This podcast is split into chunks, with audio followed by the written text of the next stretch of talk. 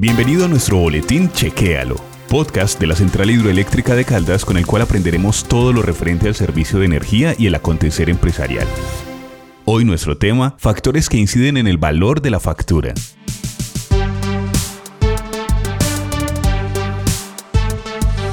Para leer tu factura, es importante tener en cuenta algunos factores que inciden en el valor a pagar. Por ejemplo, el número de personas que utilizan o habitan la vivienda, la cantidad y el estado de electrodomésticos en uso, el número de familias que calculan el consumo con un mismo medidor, el estado de las instalaciones eléctricas internas, la época del año, como vacaciones, cosecha, Navidad, aislamiento preventivo en casa, etc.